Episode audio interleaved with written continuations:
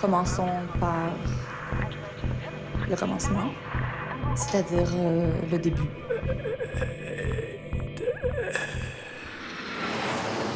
Mesdames, Messieurs, votre attention s'il vous plaît.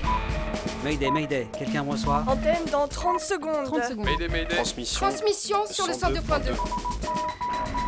Il s'agit d'un signal de détresse, on doit suivre le protocole. Mayday Mercredi 18h sur Radio Canu. Pendant une heure, se balader, explorer, interroger, rencontrer, jouer, faire des histoires et en créer. Mayday, l'émission qui passe le mur du son.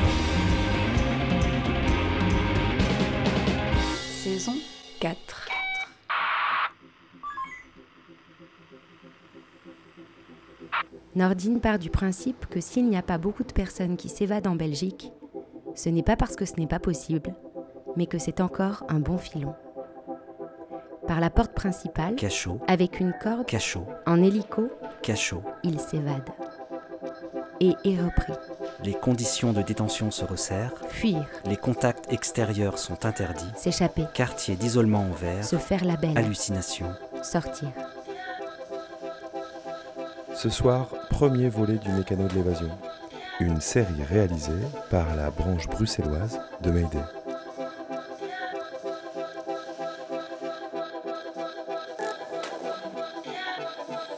Moi, je dirais qu'on devrait commencer par ce qui est euh, pas tranquille.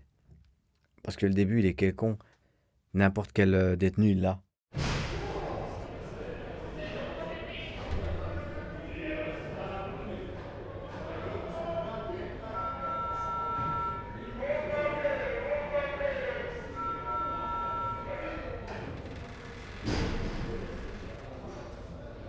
Première évasion, c'est simple. L'idée, c'est l'agent qui me l'a donné l'idée. La première fois qu'ils m'ont incarcéré à la prison de Nivelles, ce qui m'a vraiment frappé, c'est cette modernité dans la visite. C'est-à-dire, c'est visite à table directement. Euh, tu peux y aller avec un, un polo. Tu vas avec ton pantalon de prisonnier, tu vas avec un polo. Et j'avais été avec mon polo, j'avais retiré ma veste. Et j'étais là en train d'attendre. Et l'agent vient chez moi et me dit Monsieur, vous venez voir qui? Or, j'étais prisonnier. Euh, je l'ai ignoré, je dis il arrive, il arrive. Et là, j'ai eu le déclic, j'ai dit je vais me casser.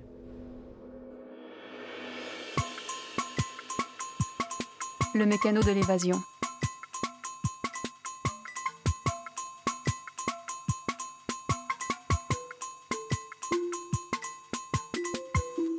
Épisode 1. Je suis plus jamais retourné à la salle de visite. J'ai tout fait par téléphone. Et pendant un mois, j'ai fait le mort dans ma cellule. Je suis pas sorti au préau. euh, C'était mon duo qui prenait le repas pour moi. L'agent ne me voyait jamais. Je restais dans ma cellule, très casanier. Je voulais que l'agent de la visite m'oublie. J'ai demandé à mon petit frère qui avait à l'époque 14 ans.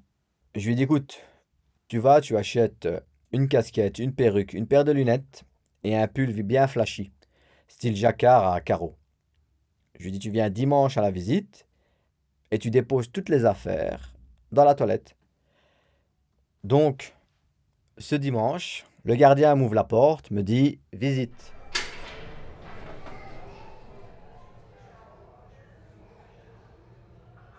Mon frère est venu avec ma petite sœur. Il me dit qu'il a déjà déposé euh, les affaires euh, dans la toilette.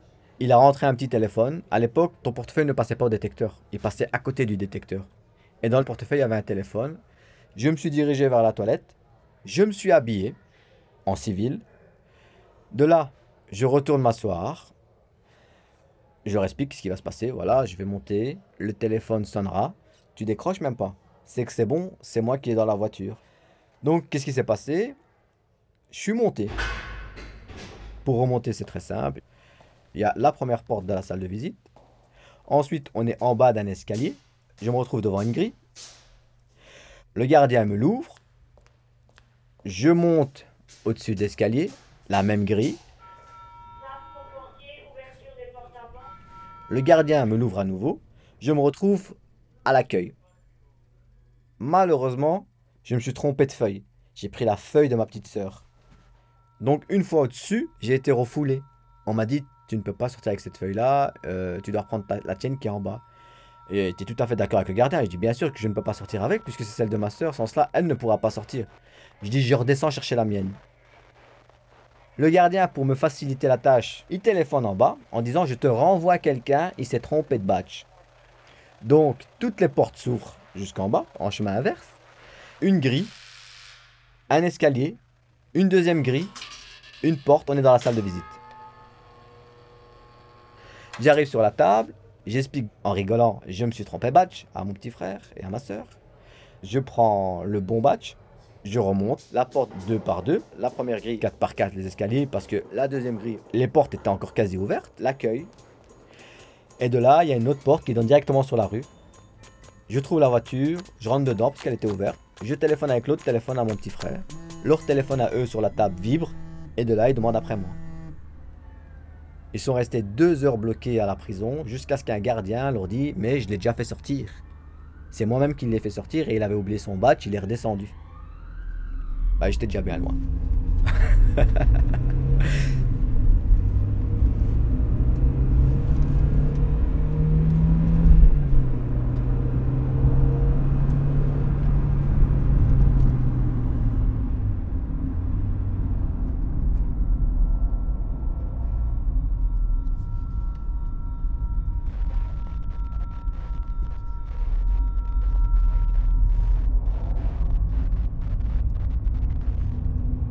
la fliquette du quartier, elle est venue me voir la semaine passée. Pour Ouais, non, ça fait trois mois. Euh... J'ai à faire une petite visite de routine. Comment ça va? Je dis, bah ça va, comment vous voulez que ça aille? C'est son boulot de faire ça. Ouais. C'est pas le boulot de l'agent de probation. Non, elle de faire une petite visite de routine, l'agent de probation, il faut aussi sa petite visite. Bon. C'est bon? Ouais. Moi, je suis au milieu d'11 enfants. Donc, j'ai deux frères au-dessus, deux frères en dessous, trois sœurs au-dessus, trois sœurs en dessous. Je suis le milieu.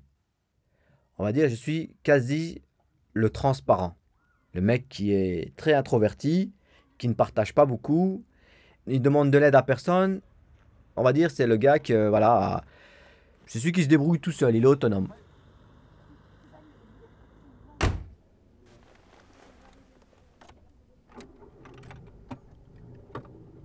Ma toute première arrestation, c'était pour un vol de voiture. Là, je devais avoir 12 ou 13 ans.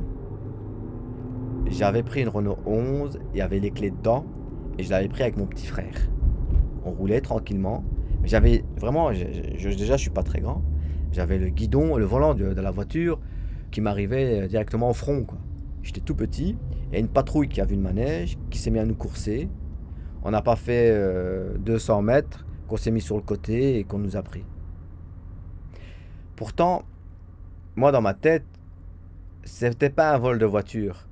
Pourquoi? Parce que ce véhicule, j'avais été le chercher au marché de voitures. Et moi, je pensais, puisque mon père et mon frère vendaient des voitures au marché de voitures, je pensais que ces véhicules-là leur appartenaient.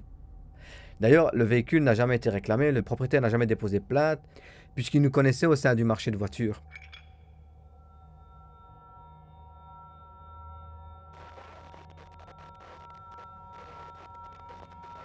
Je me suis retrouvé au commissariat, tout gamin, tout jeune, face à un inspecteur qui a fait que m'injurier, qui a fait qu'injurier mes parents, qui m'a quasi menacé en me disant ouais qu'on va me renvoyer dans mon pays, qu'on était des sales Marocains, qu'on n'avait rien à faire, et ci et ça. Ça m'a glacé le sang de voir à quel point ils avaient la haine. Je me suis dit, ceux-là, ils sont capables de nous prendre en bas dans la cave et de nous tuer. Et c'est là que ça a mis euh, un gros tilt dans ma tête en disant, attention, t'es face à l'ennemi. Ne te retrouve plus jamais devant eux. Non pas ne fais plus de bêtises, mais ne te fais plus attraper.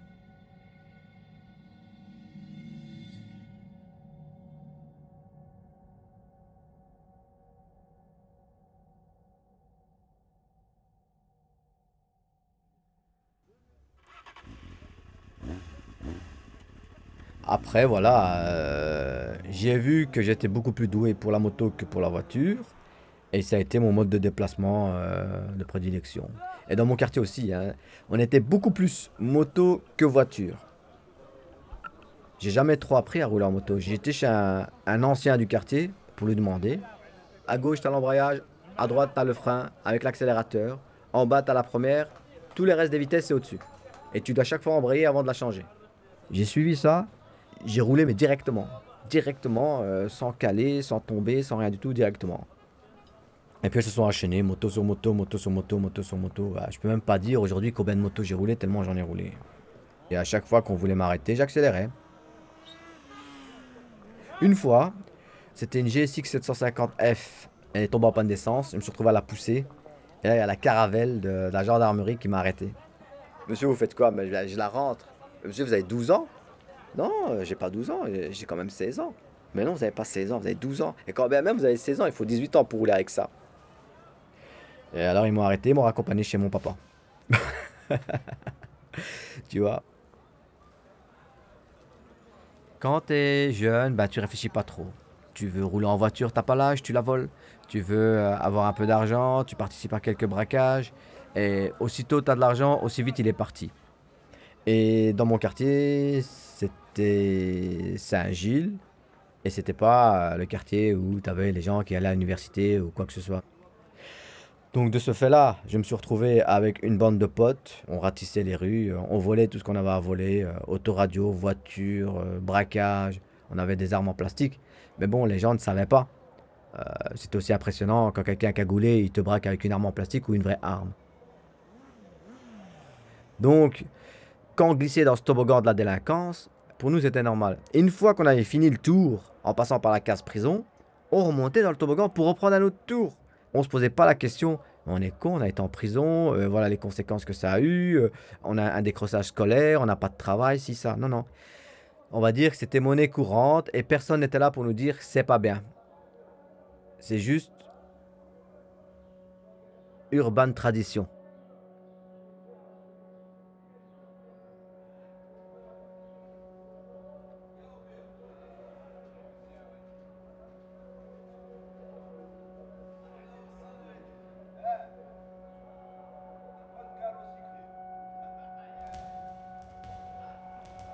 À Lyon, À Paris, à Genève, à Bruxelles, c'est Mayday.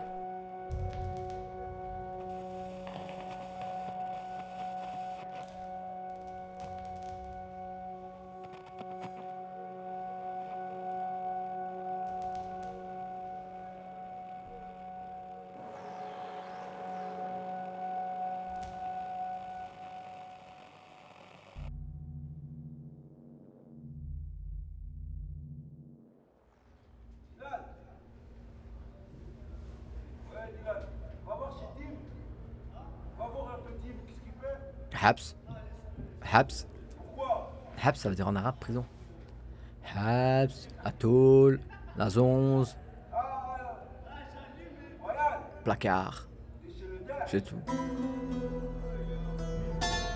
Le mécano de l'évasion.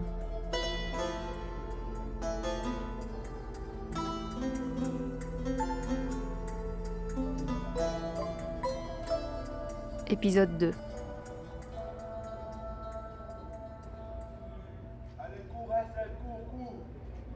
Il y a un truc très très simple. Lorsque moi je suis rentré en prison pour la première fois, ben après trois jours de prison, on m'aurait lâché, j'aurais même pas traversé en dehors des clous. J'ai pleuré, j'étais pétrifié, je ne savais pas distinguer qui était l'agent, qui était le détenu, qui travaillait, qui ne travaillait pas, je ne comprenais rien. En fait, c'est comme si j'avais débarqué sur une autre planète. Je ne savais pas où j'étais. Mais une fois que les mois ont passé, ben, je suis devenu aussi dur que la porte de la prison.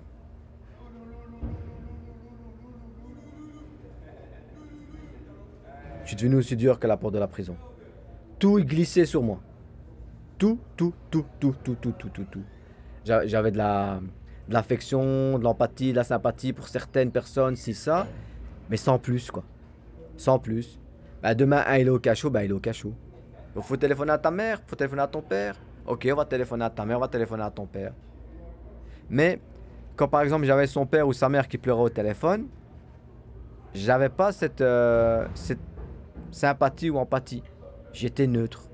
Moi, je te dis, il est au cachot, il faut venir demain, ou bien il faut pas venir demain, ou bien il faut appeler l'avocat. Merci, au revoir.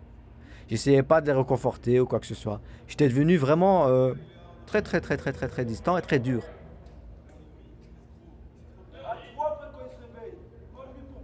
Lorsque je suis tombé, j'étais le plus petit de la prison de forêt. Je venais d'avoir 18 ans. Même les gardiens, ils me surveillaient pour voir euh, s'il n'y avait pas de mauvaise influence ou ci ou ça. Mais après 3, 4, 5, 6, 7 mois, ils sont obligés de donner du travail, ils sont obligés de te laisser aller à gauche, ils sont obligés de te laisser aller à droite. Et j'ai commencé à côtoyer euh, que des gangsters. Gangsters sur gangsters, gangsters sur gangsters, gangsters sur gangsters. Les plus grands truands que, portait la Belgique, je les ai tous rencontrés en, en prison.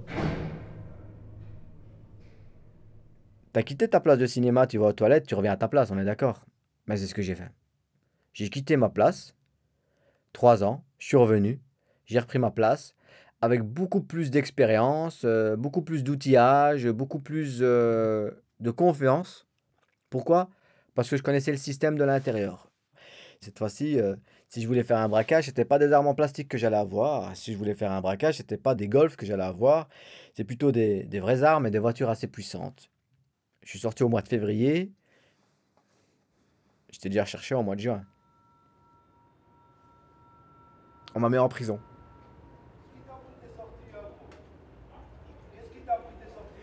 Une fois que j'étais en prison, je me suis dit, ouais, vais me faire condamner à autant, si, ça. Une grille. Une deuxième grille, un escalier, l'accueil. Je vais m'évader.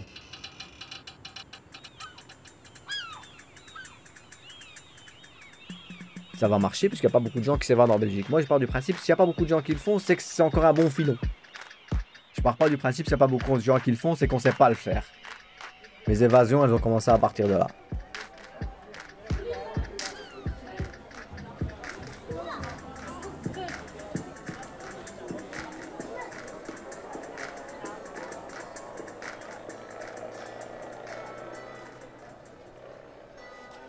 Après m'être évadé, c'était l'insouciance, j'avais un peu d'argent.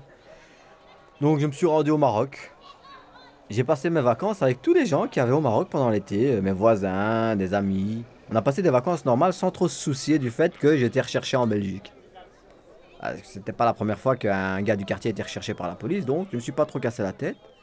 J'ai même programmé mon retour comme tout le monde fin août. donc je suis revenu euh, à fin août. J'ai eu la police très très très vite sur le dos et je me suis fait arrêter le 26 septembre.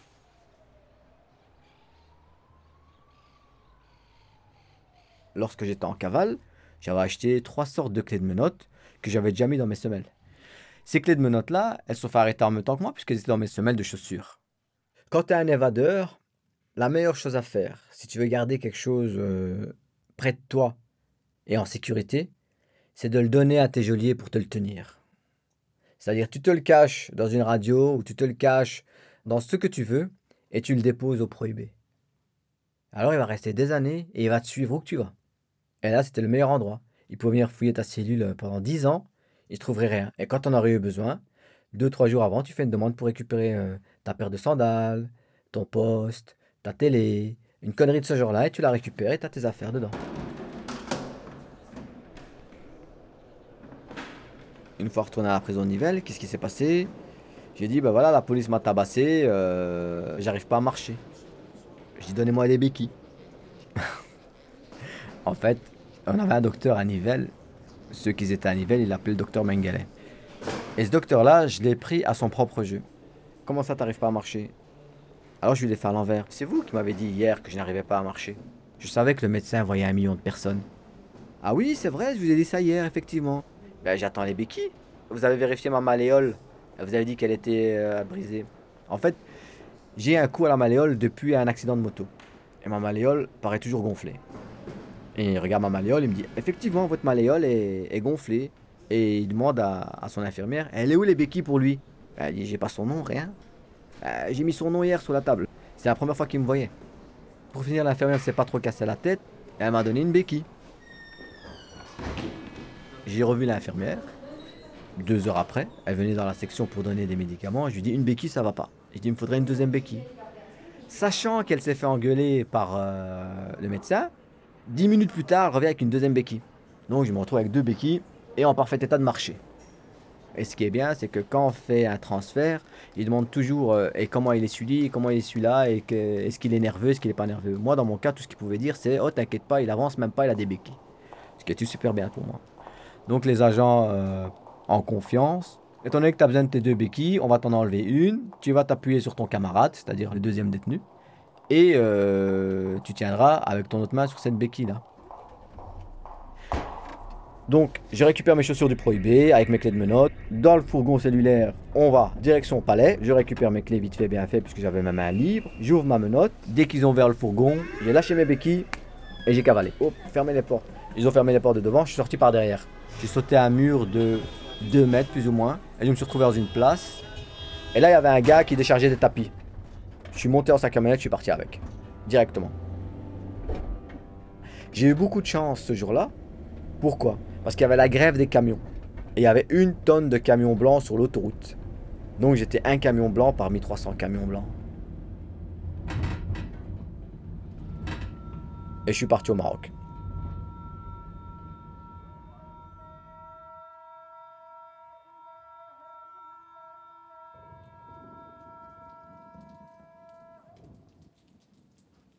Au Maroc, euh, vraiment, c'est pas mon monde. Il n'y a eu rien de spécial au Maroc. J'ai vraiment tué le temps euh, casanièrement. Tout seul dans mon coin, j'attendais. Je me levais très tôt, j'attendais, je regardais la télé. Trois chaînes il y avait à cette époque-là. C'est pas comme maintenant. Trois chaînes de télévision qui commençaient qu'en après-midi. Parce qu'ils faisaient la grasse mat, les gens aussi qui présentaient la télé. Euh, quand il commençait à pleuvoir pendant 10-15 jours, ben, c'était de la pluie pendant 10-15 jours. Euh, les égouts, c'est pas vraiment des bons avaloirs. Tu, tu te dis, je vais sortir, je vais encore me, me- me salir. Putain, je mets des bottes au Maroc. C'est un, un monde que j'avais jamais même pas soupçonné quand tu viens en vacances. Tu vois pas une goutte de pluie. Bah ouais, tu mets des bottes au Maroc. Donc, euh, ça n'a pas tardé, j'ai fait demi-tour. J'ai repris le bateau et j'ai pris le bus et je suis revenu en Belgique. En Belgique, j'ai retrouvé ma marque rapidement. Armes, voitures volées, braquage. C'est reparti.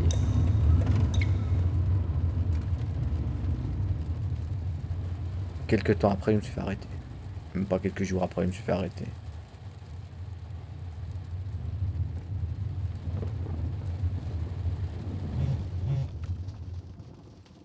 C'était quoi ce son? T'as pas entendu? Si j'ai entendu, ça a vibré là. Est-ce qu'il y a un des téléphones qui est pas sur mode avion? Le problème, c'est que il y en a un que je peux pas mettre sur mode avion parce que si la, la justice me contacte, je suis dans la merde.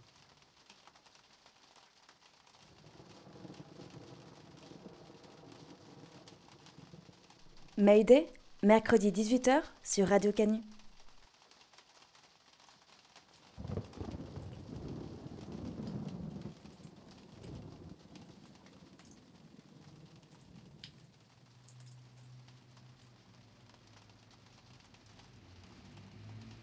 Presse, il m'avait mis une cible. euh, ma photo est une cible. Le desperado rusé. euh, il a encore braqué ceci. Il a encore braqué cela. Il mettait mon nom et toujours sur la route avec ses motos. J'aurais été une star de cinéma. Ben, j'aurais eu méchamment des agents. Grâce à, à la presse qu'on m'a donnée. Mais c'était une mauvaise presse. Malheureusement. Le mécano de l'évasion.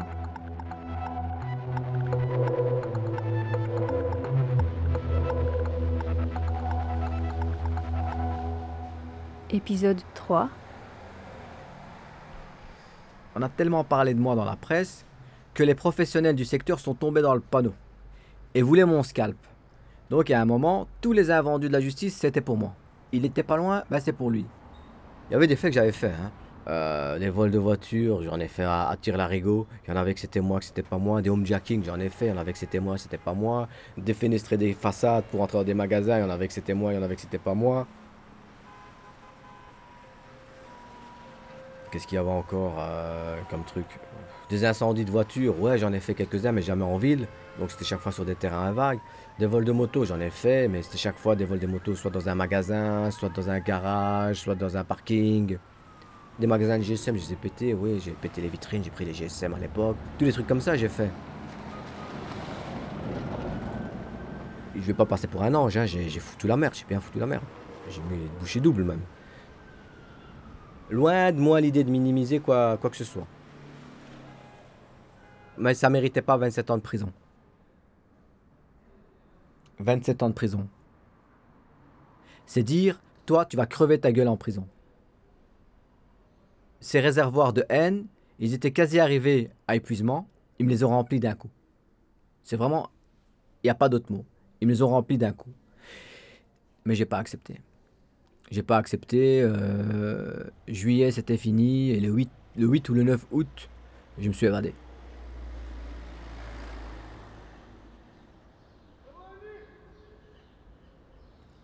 Ah, cette fois-ci, c'était très, très, très, très simple. J'ai téléphoné à un petit gars qui n'avait rien à faire un dimanche, qui n'était pas parti en vacances. Les gens pensent que dans ces cas-là, c'est le grand gangster qui vient t'aider. C'était la personne la plus lambda qui existait au monde. C'est un gars très cool, très tranquille. Il, il, a- il a, il a jamais fait de prison de sa vie, il n'a jamais été arrêté pour excès de vitesse, ni pour vol d'une pomme. Je l'ai envoyé chercher la voiture chez un gars. Je lui ai dit, mais quand même des gants, parce que la voiture, elle est volée. Je lui ai dit, tu viens derrière le grillage, tu jettes bien la corde, et tu laisses la corde attachée à, à l'attache remorque de la voiture.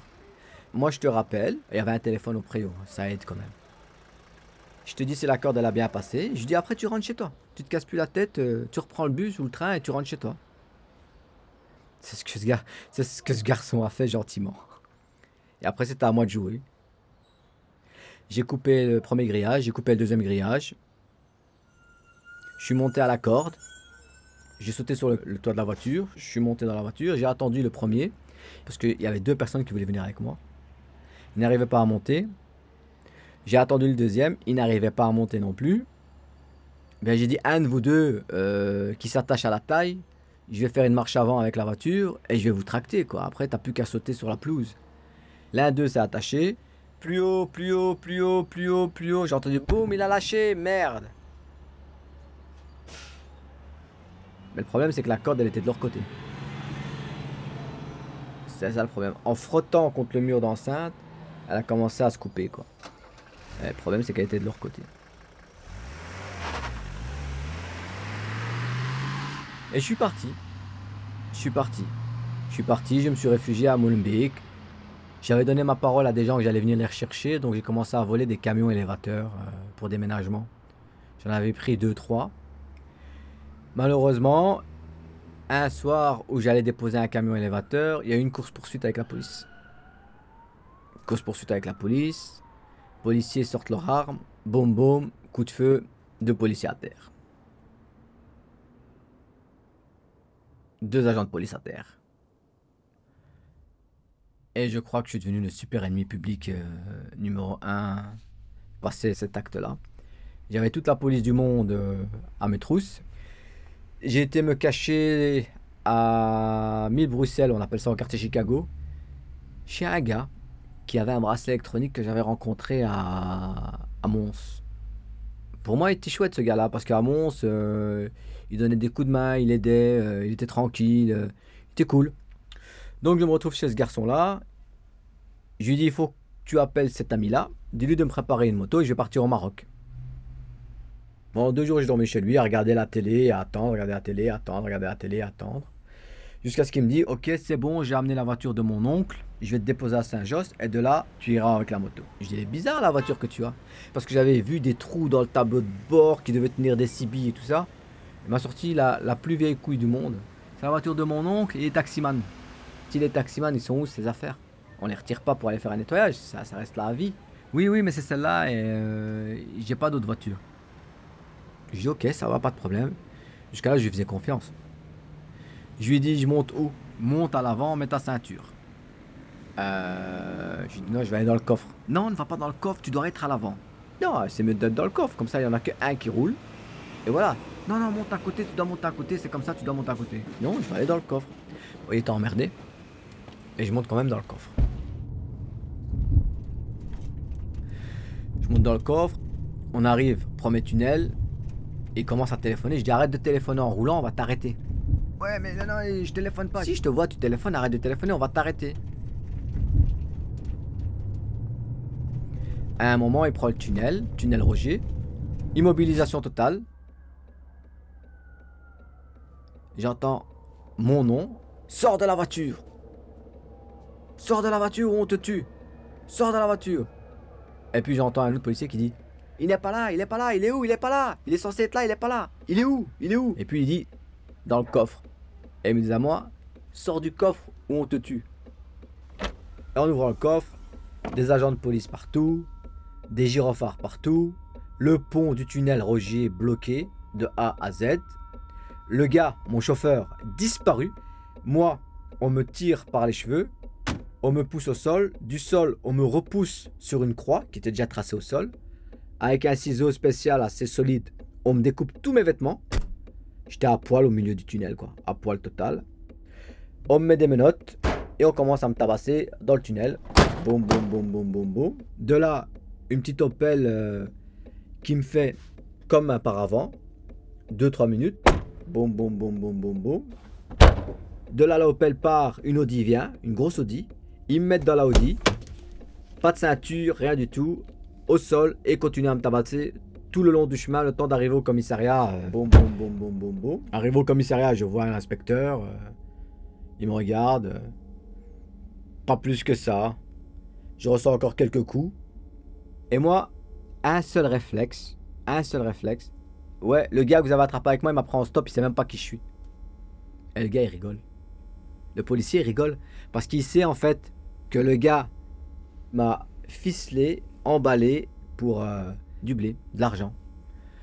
C'est lourd à, à entendre, hein, mais c'est aussi commun que d'aller acheter un petit pain à la boulangerie. hein. La Mondeo, c'est un véhicule avec un super grand pare-brise. J'aurais dû être à côté et me faire dégommer. C'était leur plan. Ils devaient me dégommer. On me remet dans une voiture. On me dépose à la prison de Saint-Gilles, où m'attendaient tous les gardiens de prison.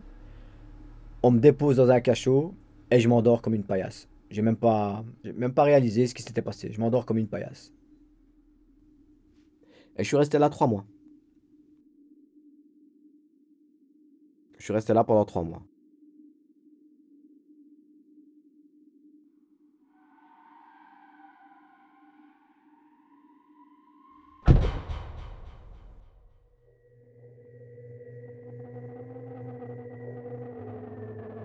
Mécano de l'évasion.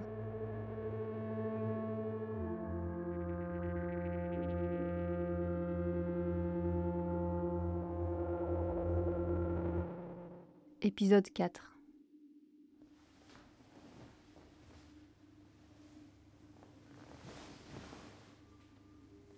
Pendant trois mois, j'ai pas eu visite avec ma famille. Pas de visite, pas de téléphone, rien du tout. Rien. Et des lettres? Non, rien. Tu peux pas avoir de bic. Rien du tout. Les seuls contacts que j'ai eus, c'est les avocats qui transmettaient euh, que j'allais bien. Le temps, paraît très, très, très, très, très, très long. C'est pour ça que c'est toi qui dois dire, ben, le matin, je dois faire ça. L'après-midi, je dois faire ça. Moi, je dis, ben, je vais relire ça, je vais relire ça, je vais relire ça. J'avais qu'un Coran. J'avais qu'une Bible. J'avais qu'un évangile. Tout ce qui me tombait sur la main, je l'avais lu, hein. Mais je faisais semblant que je l'avais pas lu et je le relisais. Effectivement, que j'avais lu par exemple euh, 30 pages, il y avait 3 heures qu'ils avaient passé sur 30 pages. Euh, C'est-à-dire tout petit, tout minuscule. Il y avait 3 heures qui avaient passé. 3 heures, c'est énorme. Je fais des pompes. À midi, le repas il vient. L'après-midi, encore un peu de lecture. Les prières entre-temps. Euh, de la marche. 1, 2, 3, 4, 5. Beaucoup de marche dans le cachot. Aller-retour, aller-retour, aller-retour. Beaucoup de marche dans le cachot. Ouais, tu dois avoir 12. 12, 12 petits pas, tu dois en avoir. Et puis la nuit, elle vient. Là, tu te mets en position pour te coucher dans un cachot. Et puis là, tu te laisses envoler dans, dans ton imagination.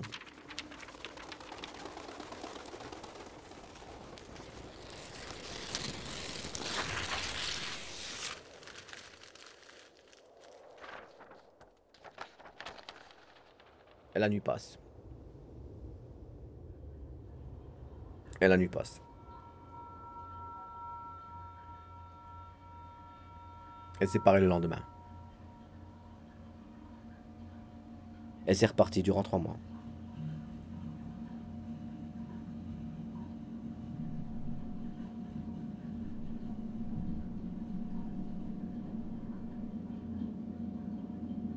Mais c'est pas que trois mois, hein. j'ai fait trois mois là, j'en ai fait à Andenne un peu. Le cachot de Saint-Gilles, tu fais des allers-retours. Quatre mois à Bruges, j'en ai fait un peu à Jamiou. Le cachot à Forêt, il est beaucoup plus grand. Tu peux tourner dedans. Deux mois à Lantin, des jours en veux-tu, en voilà, je serais même pas les dire à Forêt. Euh, le cachot à, à Mons, tu sais même pas faire un aller-retour. hein.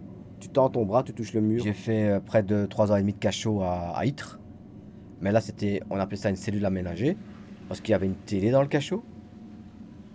Ils se ressemblent tous, hein, les cachots en prison. T'as une paillasse avec des trous partout. T'as une couverture de déménagement. Et t'as un, un évier en inox. De mon temps, t'avais pas le- l'eau. T'avais une bouteille d'eau. Et on te donnait le matin, euh, quand tu le demandais, une bassine euh, avec de l'eau chaude pour te laver, quoi. Mais dans mon cas, au cachot ou rester en cellule, ça ne changeait rien, puisque dans n'importe quelle prison où j'allais, j'étais en extra. J'ai tellement été euh, à l'isolement que l'isolement dans une cellule ou l'isolement dans un cachot, il n'y avait pas une grande différence. Extra, spécial, strict, mesure, régime d'ordre, c'est des mots différents pour le même régime. C'est-à-dire, tu n'as droit à rien. Tu as une cantine restreinte, des affaires, euh, c'est-à-dire rasoir, euh, miroir et tout ça, retirés et remis à chaque fois que tu en as besoin.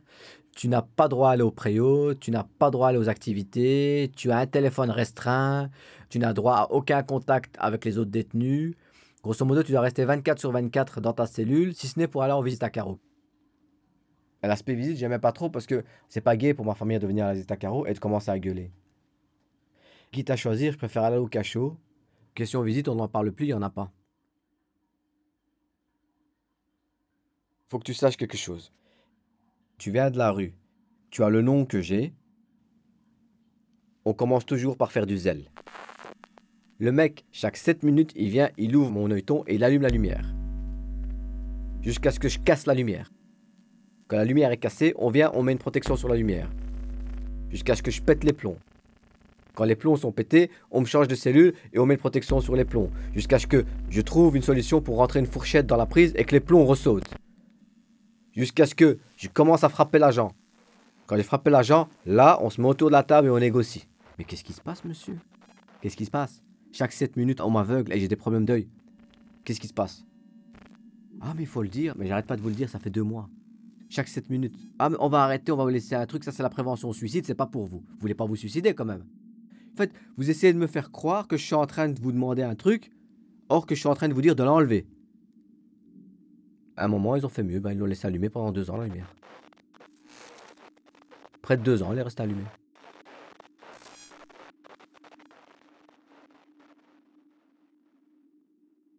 J'ai été au Conseil d'État pour faire tomber le régime extra. Le président du Conseil d'État m'a donné raison. Il a fait tomber le régime extra. Le directeur m'a dit Tu es un pionnier, tu es le premier à avoir fait ça. Je dis Alors je suis plus en régime extra. Il me dit Non, tu es en mesure d'ordre. Et j'ai gardé le même régime. Mais j'étais en mesure d'ordre.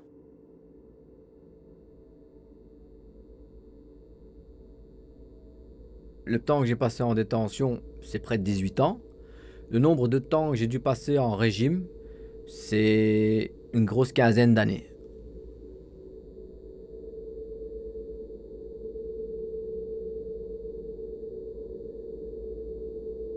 Est-ce que, à travers les années, tu as noué des relations particulières? Ouais, hein, avec certains gardiens, avec certains directeurs. Ce qui est tout à fait normal. À partir du moment où tu as un régime d'exception, tu as des relations d'exception. C'est tout à fait normal. Et moi, j'étais un des rares avec euh, Farid Bamamat à avoir un régime d'exception durant des années. Des années, des années, des années. C'est très délicat pour un directeur de gérer une personne à qui on dit Bah écoute, on va rien te donner. Alors on va donner ça à un directeur et lui dire Tu dois me gérer cette personne-là. Moi, j'ai été assez intelligent de ne jamais fumer, de ne jamais me droguer. Je pense que ce qui m'a gardé la tête sur les épaules, c'est ça. Il y a d'autres, ça marche pas. Pourquoi ça marche pas? Parce qu'ils ont besoin de leur tabac, ils ont besoin de leurs médicaments. Donc, il y a toujours un endroit où l'agent est intelligent pour tenir la pression. T'as quand même besoin de ton paquet de camel, si tu veux que je vais te le chercher, tu fermes ta gueule. T'as quand même besoin de tes médocs, si tu veux que je les ramène plus tôt, ferme ta gueule. Moi, rien. Moi, je prenais pas le pain aujourd'hui, je le prenais dans deux jours, il était encore aussi bon. hein. Cassez pas la tête. Hein. Ferme la porte, n'ouvre pas. Je veux pas que tu ouvres la porte. Tu ouvres la porte, t'as mon porte ta gueule. Toute la journée. Le gars, t'a emmerdé. Il pouvait même pas venir me parler. Si maintenant la direction lui disait, va demander à monsieur Intel euh, qu'est-ce qui s'est passé hier, je peux pas lui parler. Il m'a dit qu'il va mettre son poing dans ma gueule. Allez, donner des explications pourquoi j'ai dit ça. Après, c'est lui qui est dans la merde. On vient même pas m'en parler à moi. C'est lui qui est dans la merde. Je m'excuse pour ce matin. Je peux te dire un truc. Ça termine toujours comme ça. On a tellement sanctionné que le gars, on le sanctionne plus. On lui donne des faveurs. C'est l'inverse. On lui donne des faveurs. Ils t'ont mis à poil que tu ne peux que te rhabiller. Ils mis des Ils vont commencer à te dépecer. Tu peux pas. Tu ne peux que te rhabiller. Plus aucune sanction n'a d'effet sur toi.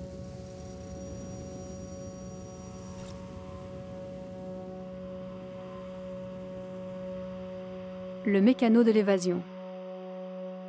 Une série documentaire de chez Leroy. Prise de son, Vincent Nouaille. Montage, Cabiria Chaumel et chez Leroy. Sound design, Frédéric Pierre Saget. Musique, Antonin Simon. Mixage, Aurélien Lebourg. Une production Parchemins et Ruines, coproduit par l'Atelier de création sonore et radiophonique soutenu par le Fonds d'aide à la création radiophonique de la Fédération Wallonie-Bruxelles.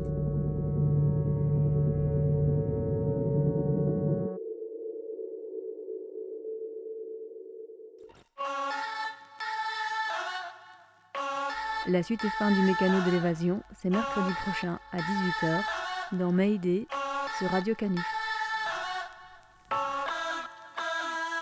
On sort en trombe, on se déverse en pleine, en centaines, en millions, en milliards ou en millièmes de quelques simples gouttes.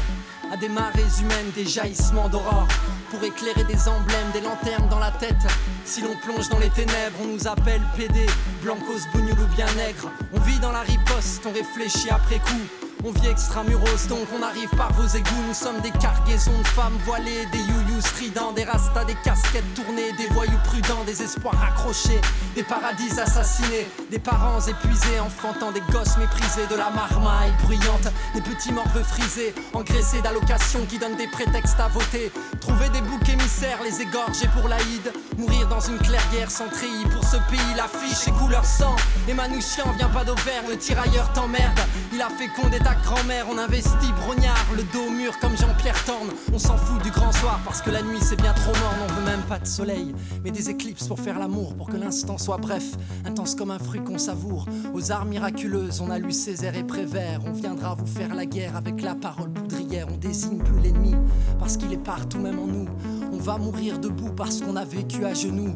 On est sourd aux slogans élimés par trop de manifs. On devient arrogant, on veut rimer comme des canifs. On a plus 20 ans, mais on n'en aura jamais 60. Car on bouffe du bisphénol à l'heure d'une planète suffocante. On fait de nous des enfants pour nous interdire des luttes. Donc nous on prend Peter Pan, on va redevenir adulte. On a coincé nos rages entre le mérite et l'héritage. Et les puissants confisquent ce que les pauvres se partagent à leur chaise musicale. Personne ne joue, personne s'assoit. On occupe du terrain, être indigné, ça va de soi. Angela qui de choix pendant ton papa est bien là. On va ouvrir les portes de Soledad ou Attica codépendant des OGM pour nous doper. J'ai recraché l'assiette, monté le cheval et galopé. Braqué un RER, diligence, la pâche de Belleville. Viendra crier vengeance comme Balavoine arrive en ville. Ils veulent nous assigner des places et nous faire saigner. Les amoureux au banc public n'arrêteront jamais de s'aimer Depuis que nos checks ressemblent à des poignées de main de montoir On ne laissera personne parler au nom de nos espoirs. On n'est pas des victimes, encore moins des condamnés. On arrivera de l'aube en éruption spontanée.